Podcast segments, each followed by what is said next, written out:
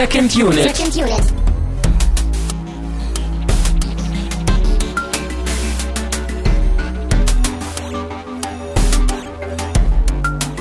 Herzlich willkommen zu einer weiteren Ausgabe unserer Mini-Unit. Diesmal zu zweit. Mein Name ist Christian Steiner und ich habe bei mir Tamine Mut. Ja, ich bin auch mal dabei. Ja, äh, Mini-Unit erkennt man übrigens daran, dass wir keine Flatterspenden vorlesen und auch nicht sagen, was nächste Woche kommt, weil die Mini-Unit schwebt halt so im luftleeren Raum zu besonderen Anlässen. Und heute ist ein besonderer Anlass. Genau. Oft ist die Mini-Unit auch weniger lang als drei Stunden. Äh, ja, in der Regel. Kann man so sagen, ja. Ja, wir haben uns noch entschieden, jetzt diese kleine Mini-Unit hier und äh, zwischen unser reguläres Programm zwischen äh, zu schieben. Wir sind ja gerade im Lieblingsfilmmonat, äh, weil wir ja Geburtstag haben, wir beide im Oktober. Und äh, da Christian gerade Geburtstag hatte vor ein paar Tagen, waren wir im Kino und haben Gone Girl geschaut. Ja. Einfach privat, so man erlaube es uns. Aber wir fanden den Film halt wirklich so klasse, dass wir uns dann irgendwie doch verpflichtet gefühlt haben, zumindest ein bisschen was zu dem Film zu sagen, ihn ein bisschen zu empfehlen, zu sagen, warum er so cool ist. Äh, aber das Ganze auch wirklich spoilerfrei. Also wir, wir passen extra auf hier, dass wir nix vom Film vorwegnehmen. Ja. Das, was man nicht schon im Trailer gesehen hätte oder so. Ja. Sondern wir Der Vorteil, der Vorteil ist, niemand wird gespoilert und wir machen, glaube ich, große Werbung für diesen Film, weil wir ihn beide wirklich sehr, sehr gut fanden. Der Nachteil ist, es fehlt natürlich die sehr, sehr intensive Auseinandersetzung, so wie jetzt bei Inglourious Bastards. Äh, intensiver geht's, glaube ich, nicht. Mhm. Aber ähm, ist uns eh nicht möglich, weil wir beide aus dem Kino kamen, nach zweieinhalb Stunden so geflasht waren, dass wir den Film mindestens noch einmal gucken müssten, um ihn überhaupt irgendwie mit Substanz besprechen zu können. Auf Außer sagen Fall, zu können, ja. boah, war der gut. Und gerade bei Fincher ist das ja auch immer so ein Ding, so da kann man die Filme allein schon mehrmals gucken, einfach um beim ersten Mal so dem ganzen Plot zu folgen, Ja, so alles zu verstehen Ja. und dann beim zweiten Mal einfach zu gucken, okay, wo ist der Kamerashot, so wo ist die Kamerapositionierung hier und der Cut da und der Musikeinsatz, da kann man ja einfach dafür schon so viel Zeit aufwenden. Also einfach in reiner Filmanalyse so. Ja, ich äh, saß da teilweise zwischen den Stühlen, weil ich habe den Film halt geguckt und da passieren halt echt super Sachen und Dinge, die mich begeistert haben und gleichzeitig habe ich versucht, analytisch drauf zu gucken und es ging halt nicht. Also das war halt so, in manchen Momenten war es so, ah, okay, dieser Shot ist aber cool. Und dann passieren wieder Sachen und dann war ich wieder Ja. irgendwie ganz, ganz woanders. Also Ich habe es auch genauso versucht. Ich wollte teilweise mehr auf die formalen Sachen achten, aber ich habe es einfach nicht geschafft, weil der Film so einen unglaublichen Sog hatte für mich. Ja. Ich, ich konnte mich einfach nicht auf das Formale konzentrieren. Das, ich, ich war einfach beim Inhalt, so beim, beim Fortgang der Geschichte und einfach mittendrin. ähm, wir haben auch ein kleines Getränk dabei? Fragezeichen. Ja, ich habe das heute mal ganz spannend gemacht hier, weil ich habe noch kein Geburtstagsgeschenk für Christian äh, bis jetzt ihm gegeben, aber jetzt habe ich es mitgebracht. Und es ist nämlich ein Geburtstagswhisky. Das ist so ein bisschen die inoffizielle Tradition hier. Eine sehr schöne Tradition, ja. Den muss ich jetzt irgendwie aus meiner Tasche hier rauswühlen. Ich habe keine Ahnung, was es ist. Du hast, du hast angedeutet, es könnte hypothetisch ein Whisky sein. Ja, es ist mal wieder was Neues. Oh. Es heißt Bullet Bourbon. Okay. Das soll wohl eine mandelige Note haben. Und ich bin sehr gespannt, was das bedeutet. Sieht auf jeden Fall Frontier geil Whisky. aus. Die Flasche sieht sehr gut aus. Auf ja. jeden Fall, ja. 40 Prozent hat er. Und während du jetzt mal ausnahmsweise den Plot zusammenfassen darfst, werde ich jetzt mal versuchen, das hier in Gläser zu füllen. Ja, du spielst heute den Barkeeper, das finde ich auch sehr schön. Ähm, Gone Girl, äh, schwer zusammenzufassen, ohne den Film zu spoilern und äh, ich gebe mir Mühe. Es geht um ein Ehepaar, die seit fünf Jahren verheiratet sind und äh, am Hochzeitstag, am fünften Hochzeitstag verschwindet sie. Sie ist halt einfach weg. Er kommt wieder nach Hause und es gibt irgendwie einen kaputten Glastisch und alles wirkt ein wenig komisch und sie ist halt weg. Und ähm, sie scheint auch so eine kleine Berühmtheit zu sein, wie wir dann erfahren. Ja, Schriftstellerin. Ja, und irgendwie, ne, ihre Eltern dann mit dieser Amazing Amy-Geschichte und so schreiben da irgendwie Fiktion Bücher über, ein, über ihre fiktionale Tochter. Lange Rede, kurzer Sinn. Die komplette amerikanische Öffentlichkeit ist involviert. Die Medien spielen das natürlich hoch, weil die Frage ist, ist sie verschwunden? Hat er sie umgebracht? Ist er ein Psychopath? Ist er ein Arschloch? Ist er ein Soziopath? Oder ist er einfach nur ein Trottel? Und wo ist sie? Ist sie wirklich, ne, liegt sie irgendwo vergraben, verbuddelt oder, Oder ist sie wie? entführt worden? Ist sie entführt worden? Was ist da passiert? Ist sie einfach abgehauen? Man weiß es nicht. Und das Schöne ist eben, dass der Film auf zweieinhalb Stunden ein paar Wendungen hat und vor allen Dingen ein paar Überraschungen hat und ähm, sehr, sehr geschickt auch im Trailer verkauft wurde, weil ich bin halt auch reingegangen und dachte mir so, ah, gut, das wird äh, sehr, sehr stark um ihn gehen und sehr, sehr stark um dieses, um diese Mystery-Geschichte, ne? So, so Zodiac-mäßig war ja auch von Fincher so, wer ist der Täter, so, who done it? Mhm. Aber der Film überrascht dann doch in ein paar Momenten mehr und äh, ist auf jeden Fall sehenswert. Also der Plot ist, glaube ich, auch so ein bisschen, ja, glaube ich jetzt nicht so, also ist zumindest für mich nicht das Riesenhighlight gewesen. Manchmal fand ich ihn ein bisschen, ein bisschen doch so, nicht bei The Numbers, aber Gerade zu Beginn könnte man vielleicht noch sagen, dass das Ganze ein bisschen braucht, vielleicht um in Fahrt zu kommen. Also mhm. so ging es mir beim Anschauen. Aber ich glaube, so im Nachhinein habe ich auch das Gefühl, dass das wahrscheinlich sogar noch besser war, als ich das empfunden habe und vielleicht auch beim zweiten Mal noch mehr mögen würde. Also gerade zu Beginn denkt man vielleicht noch so ein bisschen, ja, das ist wirklich so, so kennt man das ja alles und teilweise vielleicht sogar ein bisschen klischeehaft, so, so bei so ein paar Rückblenden, wie sich ja. die beiden dann kennengelernt haben. So, aber das aber ist das Schöne, all solche Sachen. Ich habe auch von Plotholes gelesen, wo es dann immer heißt, so, ja, aber warum macht die Figur denn das und wenn nicht dies und jenes und wo ich mir denk, also auch jetzt so bei diesen bei diesen kitschigen Geschichten am Anfang, es ist Fincher und ich vertraue dem Typen, dass er weiß, was er da macht. Ich glaube nicht, dass er auf einmal innerhalb von irgendwie fünf Minuten verlernt hat, Filme zu machen und deswegen irgendwie dieser Kitsch reinkommt, sondern das hat alles seinen Grund, warum das da drin ist. Und das ist auch der ja. Grund, warum ich ihn eben auch nochmal sehr gerne ein zweites, drittes, viertes, fünftes Mal gucken würde, um ihn halt zu analysieren, um wirklich zu gucken, so, ne? Wie spielt sich all das, was man vielleicht irgendwie so ein bisschen äh, negativ anrechnen könnte, wie spielt sich das positiv auf den ganzen Film wieder aus? Ja. Aber gut. Darauf trinken wir. Ja, äh, ich habe deine, deine Reaktion beim äh, Eingießen gesehen und du scheinst. Ja, es riecht ziemlich geil. Ich habe dir ganz schön viel eingegossen, sehe ich gerade. Ich hoffe, das schaffst du. Äh, auf halb nüchternen Magen hervorragend. Sonst bin ich beleidigt, wenn du meinen Whisky nicht ganz austrinkst hier jetzt. Prost also, an dieser Stelle. Prost auf den Herrn Fincher, der ja. es endlich mal wieder geschafft hat, nach 15 Jahren einen Film zu machen, der mir gefallen hat. Und da haben wir wieder den ultimativen DVD-Box-Quote. Das, oh. Wow. Schmeckst, schmeckst du die Mandel? Nicht so richtig. Aber ich schmecke auf jeden Fall, dass der sehr, sehr herb ist. Nicht, und, also ist ein ähm, Bourbon auf jeden Fall. Ist, genau, äh, und der ist, die 40 Prozent merkt man auch. So wie sich das gehört. Ah, doch, doch, warte, jetzt, jetzt kommt was. Jetzt ist Mandel da. doch, im, im, Ab, im Abgang merkst du es ein bisschen. So ist nur so eine leichte Note. Hm. Musst du mal drauf achten. Ja, das werde ich. Du isst äh, doch so gerne Mandeln sogar aus, der, aus einer Tüte immer hier. Ja, vielleicht bin ich, äh, weißt du, über. Über, übermandelt. Übermandelt. Oder nicht mehr so sensibilisiert dafür. Übermandelt, ja. Aber schön, ja. ist auf jeden Fall nicht so süß wie, wie so ein normaler Bourbon, würde ich sagen. Genau, ne, es ist eben was Herberes. Also gefällt mir sehr Schön. gut, muss ich sagen. Also ich glaube, nach dem Elijah Craig, den ich dir ja auch mal geschenkt habe, äh, ist das der beste Bourbon, glaube ich, den ich bis jetzt getrunken habe. So.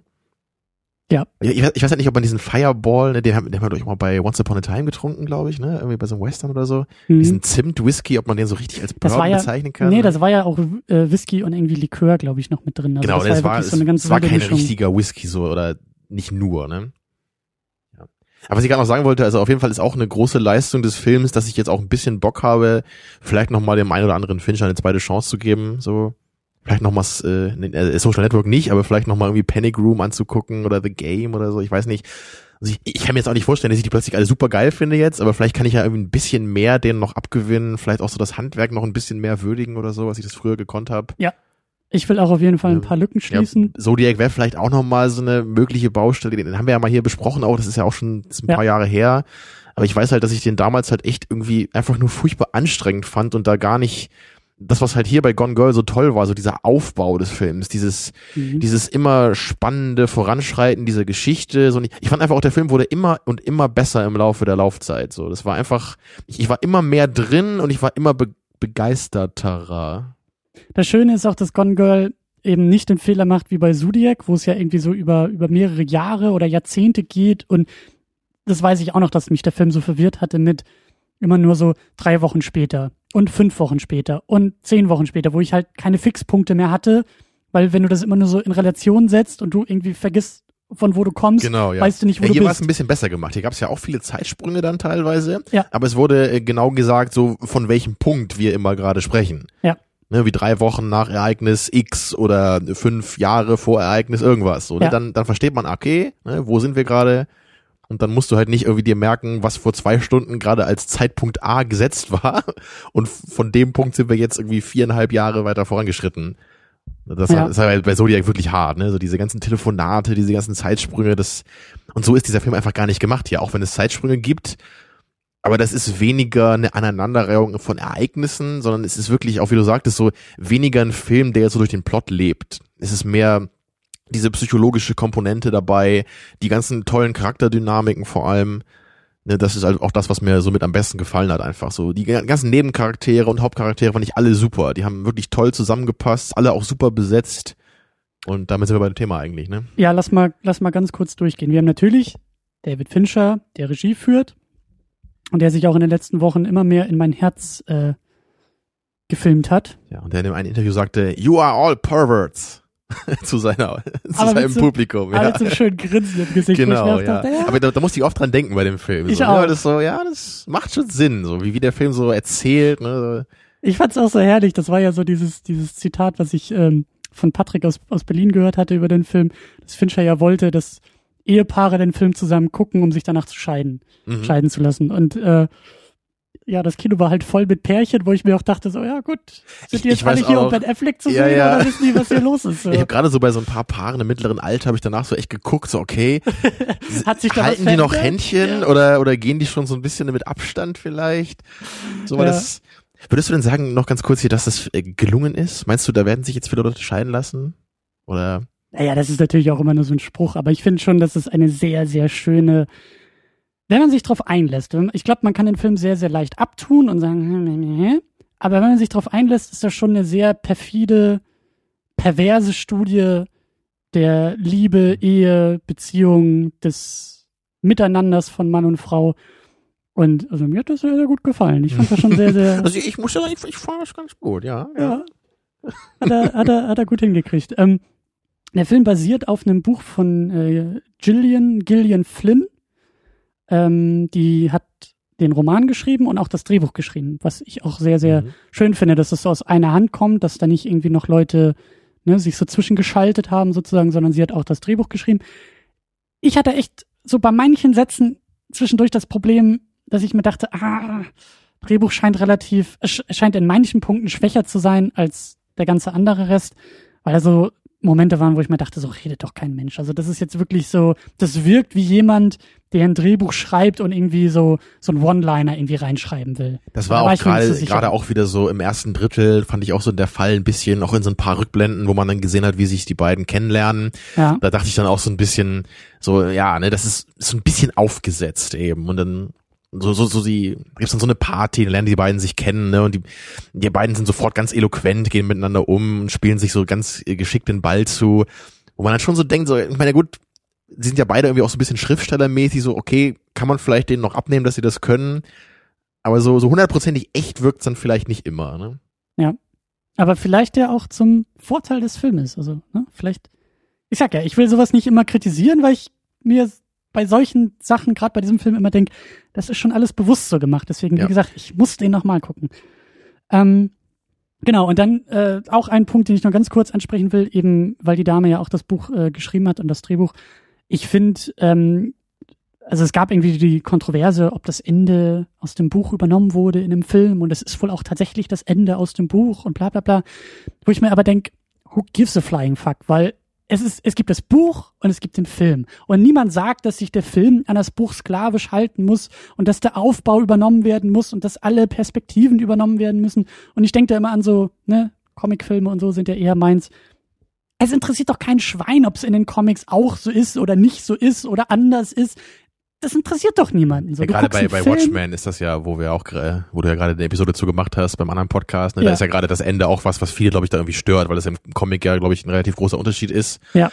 Aber ich meine, wenn man, also ich habe ja den Comic noch nie gelesen, obwohl ich es mal machen will, aber ich finde das Ende in Watchmen halt einfach super. Es passt halt total cool, finde ich. Und wenn ich dann höre, wie das Ende im Comic ist, denke ich vielleicht eher so, okay, das klingt schon ein bisschen abgefahren dann. Ne? Und das ist es halt wieder. Bei Watchmen macht es Sinn, weil das Comic-Medium abgefahren ist. Das ist, bedient sich der Genau, eigenen ja. Sprache des Mediums und genauso bedient sich die, der, das äh, Filmende sozusagen der Sprache des eigenen Mediums. Und du kannst halt nicht sklavisch solche Sachen eins zu eins übertragen, weil es eben andere Medien sind. Und deswegen finde ich diese Debatten immer ein bisschen ätzend, wenn man sich halt nur auf diese Veränderung versteift.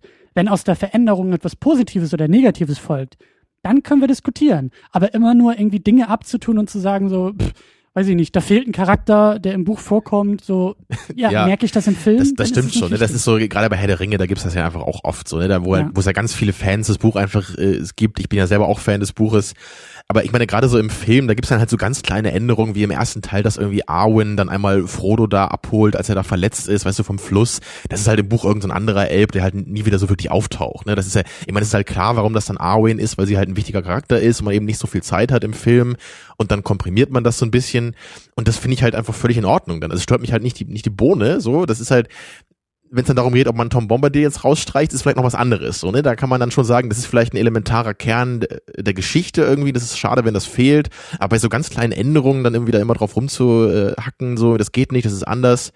Und genau wie du sagst, so, ich, mag halt auch dieses Argument nicht, wenn man sagt, es ist nur anders. So, ich will halt dann schon noch den Nebensatz haben, warum ist das auch ein Problem in der Hinsicht? Ja. ja. Ne, und, ich habe halt oft das Gefühl, das ist einfach nur, solange es anders ist, ist es halt schon schlecht. Und ja. die, die Möglichkeit, dass es möglicherweise in dem Film wirklich sogar besser ist als in dem Buch, das kommt dann oft vielleicht gar nicht so in den Sinn, so, weil man einfach zu sehr am Buch hängt dann. Ne? Oder ich meine, das, das, das Buch, das, das gibt's ja immer noch. Ne? Das Buch ist ja, das wird ja nicht kaputt gemacht.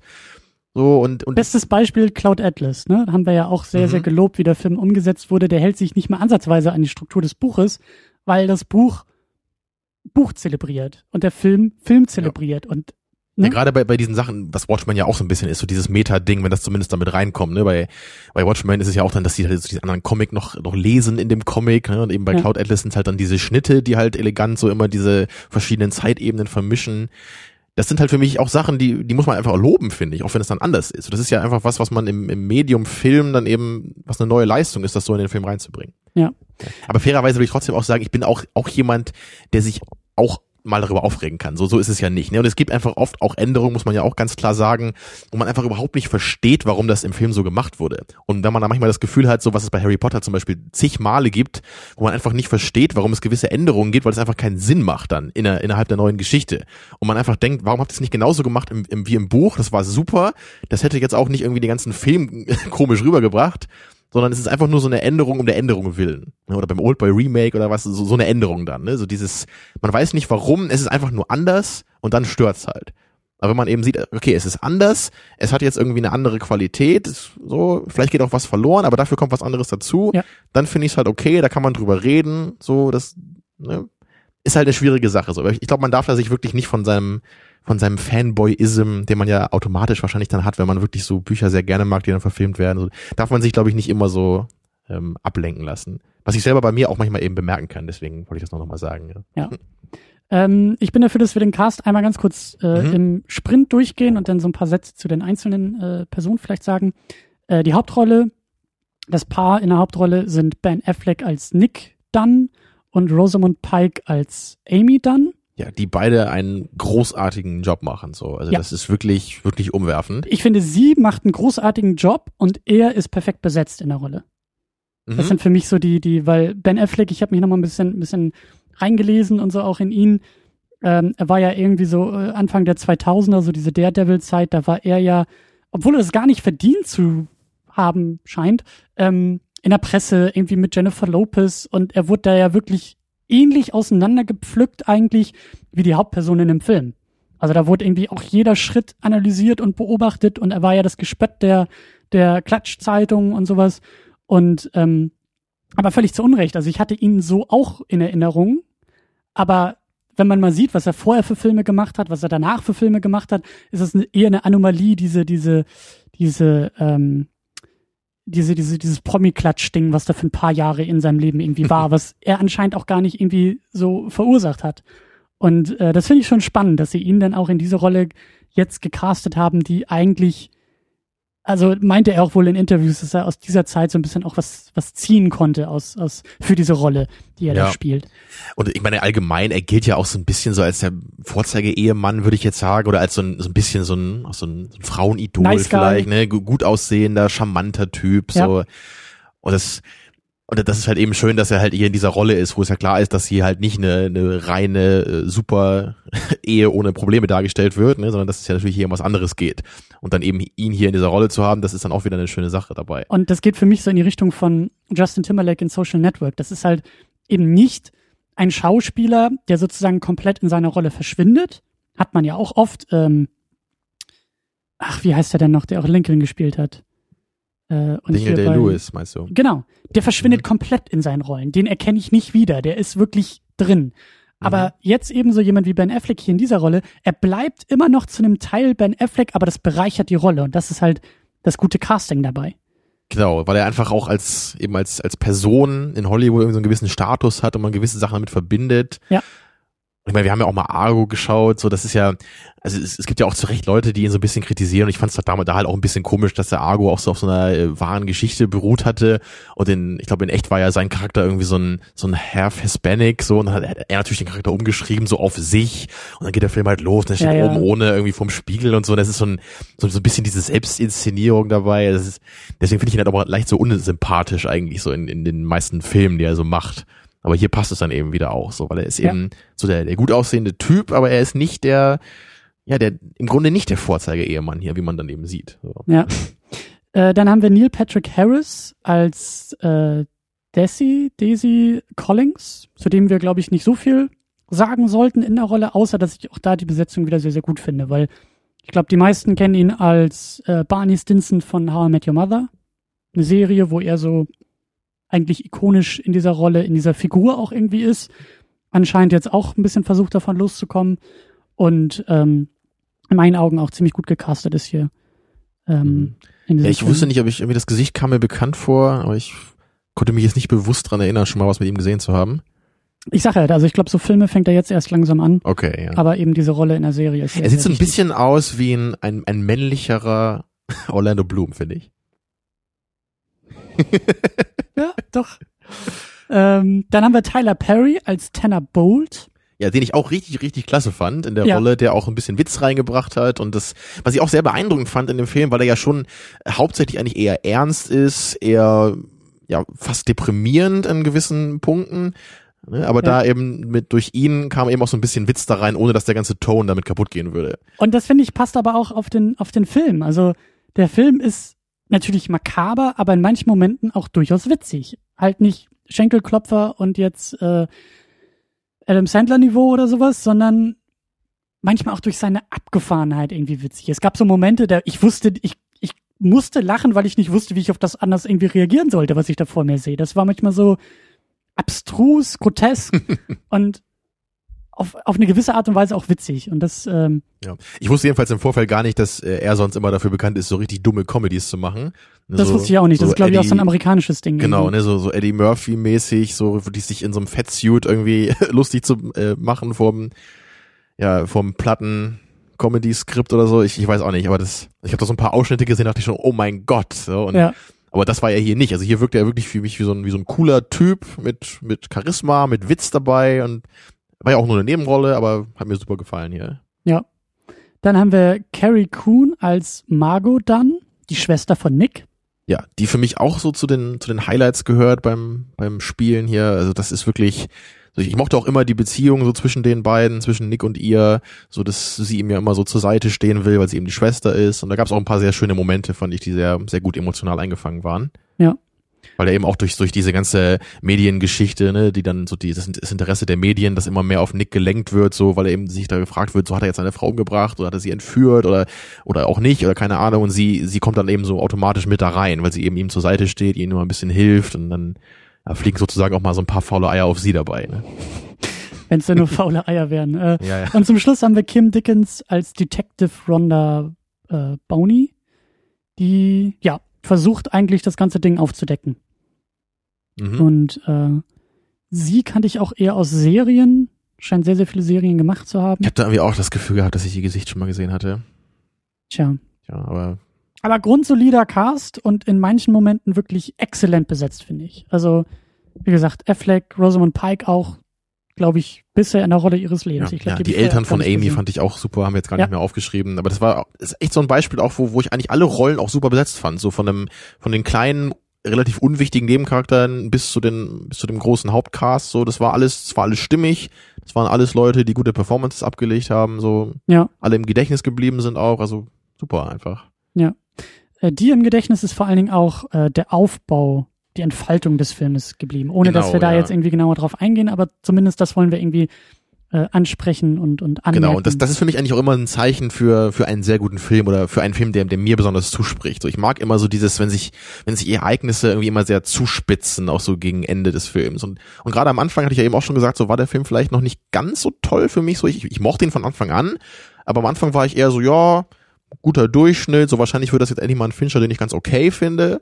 Aber es, es hat sich halt dann wirklich radikal verändert im Laufe des Films. So, es war, es hat sich immer weiter zugespitzt, so die Dramatik hat zugenommen, es war intensiver, die Ja. Stimmung hat richtig geknistert so und das kam eben auch zu, durch die Musik, das war, die war auch einfach großartig, der Soundtrack hier, das, Ja. das muss man einfach auch noch sagen, das hat, hat die Spannung wirklich nochmal, nochmal richtig noch ein Stück nach oben geschraubt, einfach durch diese intensive Musik. Ja. Ne, und das, und gerade wie das Ganze dann am Ende sich zuspitzt, so einfach, einfach großartig. Musik ist auch ein gutes Stichwort, weil das sind ja meine, meine Helden und Idole der Filmmusik sind eben Trent Reznor und Atticus Ross. Die haben ja auch Social Network gemacht, äh, die Verblendung, die Verfilmung von David Fincher und eben jetzt das dritte Mal zu Gone Girl. Und den Soundtrack gab es schon seit Dienstag, also so eine halbe Woche vorher und natürlich sofort gezogen, sofort gekauft, in Dauerschleife gehört. Und da sind mir eben auch schon so Sachen, also ich war sozusagen durch den Soundtrack schon so ein bisschen vorgeprägt, dass ich wusste, okay, das ist manchmal sehr, sehr, also ich hatte natürlich mich auch ein bisschen informiert und so. Ja, du hast so eine auditive Inhaltsangabe schon gehabt, ne? ja, in gewisser Weise schon. Und der, der Ansatz war irgendwie, ähm, dass David Fincher zu den, zu den beiden irgendwie gesagt hatte, so, ja, stellt euch irgendwie vor, so ein, so ein, äh, er kam wohl selber auf die Idee, irgendwie so ein, so ein, so ein Massageding, so ein, so ein Spa, so ein Schönheitstempel, wo halt einfach so beruhigende Klänge, Entspannungsklänge im Hintergrund irgendwie immer laufen. Aber eben, dass nur so der schöne Schein ist und im Hintergrund Ja. so das perfide, das Groteske durchkommt. Ja. Und das können Okay. die beiden einfach perfekt. Das ist ja auch genau das Richtige, was, was ich auch immer in dem Film so toll fand. So dieses ganze Setting, so das spielt ja eher so in der gehobenen Schicht, so bis wirklich zur Oberschicht.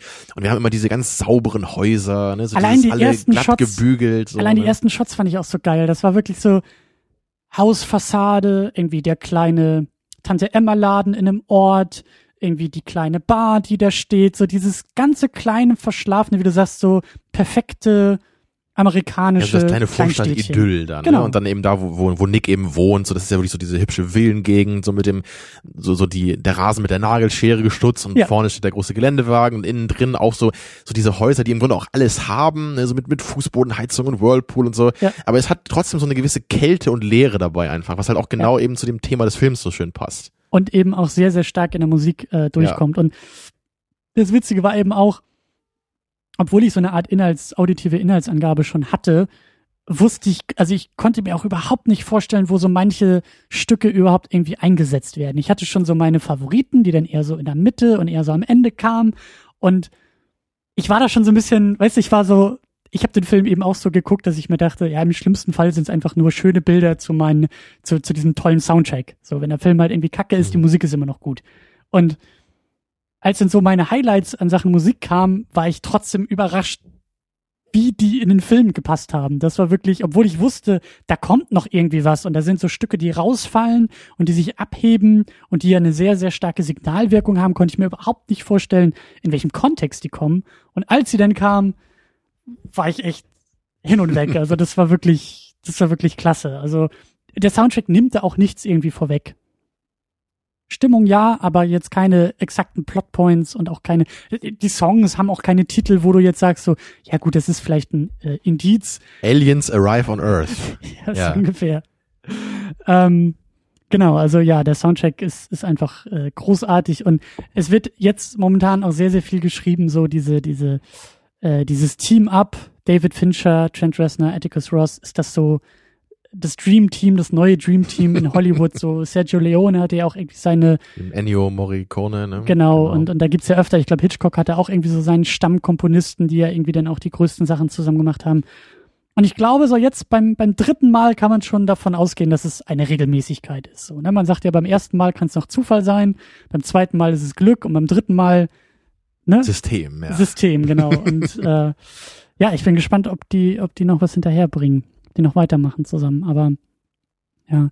Äh, ein Punkt, den du auch angesprochen hast, der für mich eigentlich fast schon der schönste und wichtigste war, so habe ich den Film am meisten, glaube ich, auch genossen, war nicht nur diese Ehe- und Liebesgeschichte, sondern die Mediensatire da drin.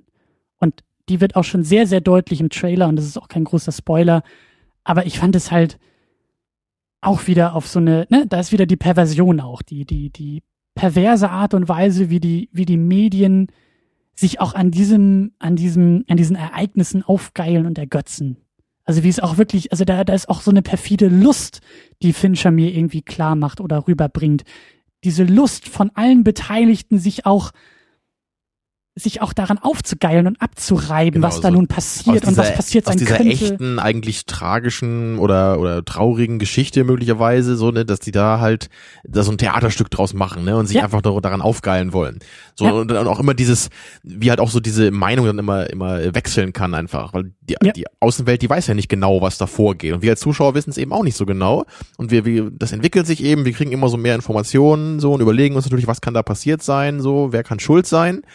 Aber das ist eben so dieses, es gibt ja so eine King of Queens Folge, da denke ich immer dran, wo Arthur irgendwie als Geschworener äh, berufen wird, weißt du, und dann ist er da halt auch im Gerichtssaal, dann kommt dann äh, kommt die Anklage, ja, und bringt ihren Punkt und Arthur ist sofort, okay, der Typ ist schuldig. Da kann jetzt keiner mehr irgendwas sagen, ja, und dann kommt die Verteidigung und dann meint er, okay, das ist eine Hexenjagd hier. Dieser arme Mann, wir müssen ihn rausholen, ne?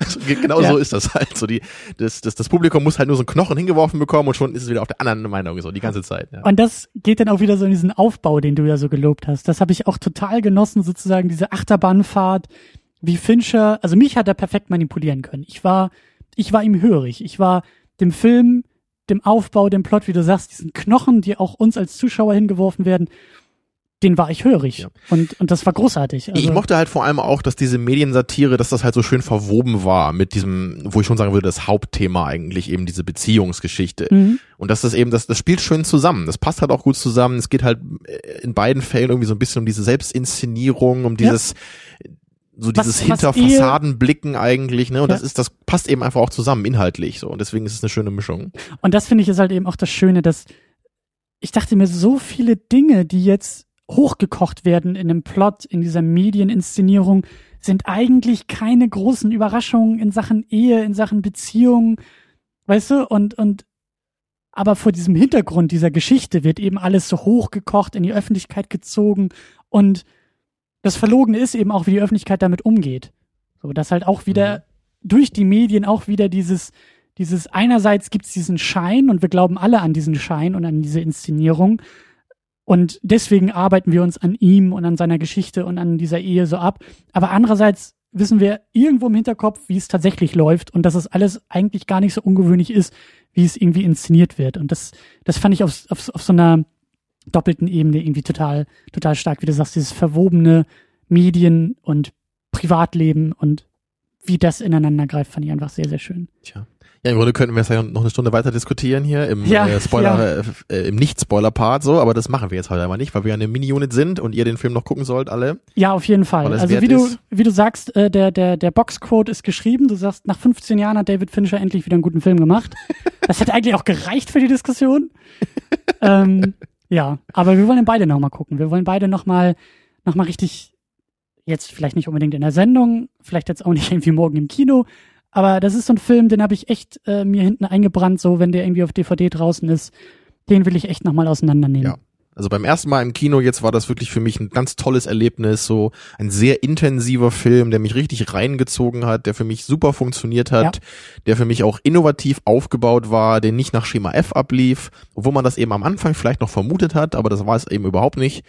Und ich, ich hätte einfach wirklich Lust, so den Film formal noch ein bisschen zu untersuchen, weil es, es gab halt so die typischen äh, Fincher-Trademarks, dass man eben so in die Kühlschränke schaut, ne, so von den ja. einzelnen Leuten und man immer schon sieht, so anhand, wie die Sachen im Kühlschrank sind, was das für ein Typ ist oder einfach solche Sachen, ne? einfach viele kleine Details, so den, den Schnitt und die, wo die Kamera steht, so das Blocking, all sowas. Ja. Da, da will ich einfach noch mehr drauf achten, einfach aus Interesse, so weil ich den Film so, der Film funktioniert eben so gut und ich will gerne ein bisschen noch mehr sehen, warum.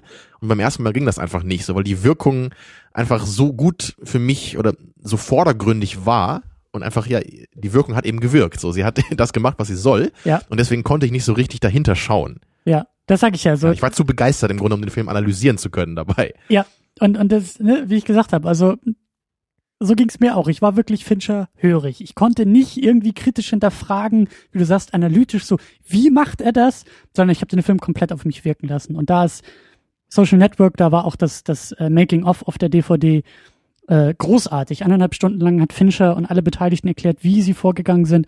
Und da bin ich echt gespannt. Also das ist so ein Film, wenn der auf DVD, auf Blu-ray da ist, den, den muss ich mir echt nochmal mit allem Bonusmaterial, mit allen Hintergrundwissen nochmal richtig, richtig gönnen. Ja, und das, das große Ding für mich ist einfach eben, ne, es ist endlich mal wieder ein Fincher-Film, so wie ich ihn haben will, so wo, wo der Inhalt für mich passt, wo eben nicht nur, in Anführungsstrichen, dieses tolle Handwerk von ihm da ist. Wo die Methode Fincher auch inhaltlich Sinn ja, macht. Ich meine, das ist halt wirklich so eine Sache bei, bei Benjamin Button, so dass der mag ja auch gut gemacht sein. So, das, das kann ja sein, aber wenn diese Vorlage wirklich so überhaupt nichts für mich ist, ja, und ich da überhaupt nicht reinkomme, dann, dann kann sowas, glaube ich, einen auch nicht so richtig durch den Film tragen. Das, das geht einfach nicht. So, ich, ja. ich muss halt schon, ich muss halt das irgendwie auch schon fühlen können. So, ich kann nicht immer nur hingucken und sagen, ja, hier ist ja ein toller Schnitt und der Soundtrack passt jetzt ganz gut, aber es interessiert mich wirklich überhaupt nicht, was da gerade passiert. So, das, das ist halt dann kein guter Film für mich. So, ne? Das, das ja. macht vielleicht Spaß, sowas dann vielleicht mal in einem Filmseminar zu analysieren oder so. Das kann ich mir bei Benjamin Button auch vorstellen aber das ist dann trotzdem kein Film, den ich irgendwie begeistert mir dann abends im Bett nochmal in den DVD-Player schieben möchte. So. Und, und ja. Gone Girl ist eben beides. So den,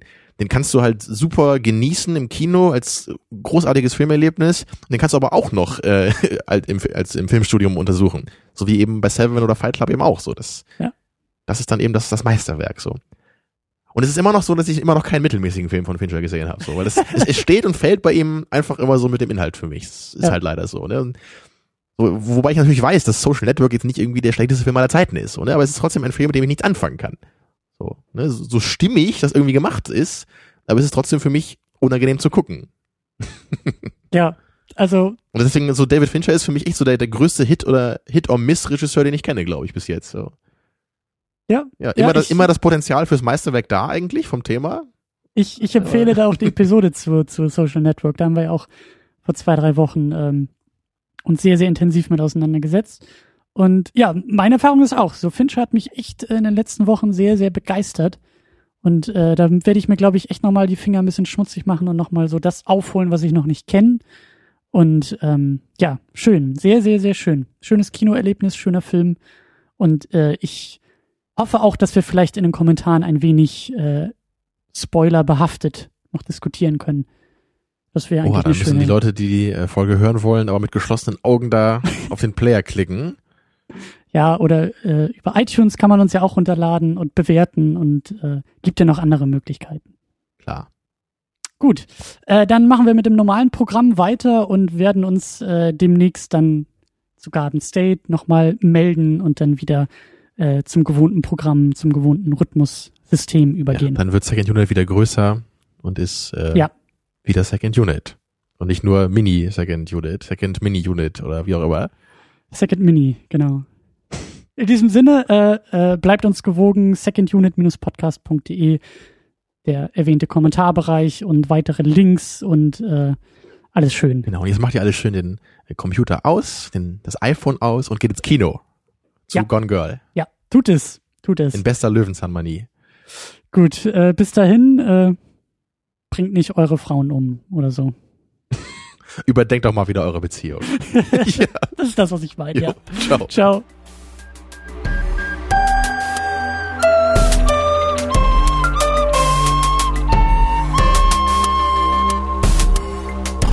Second Unit. Second Unit.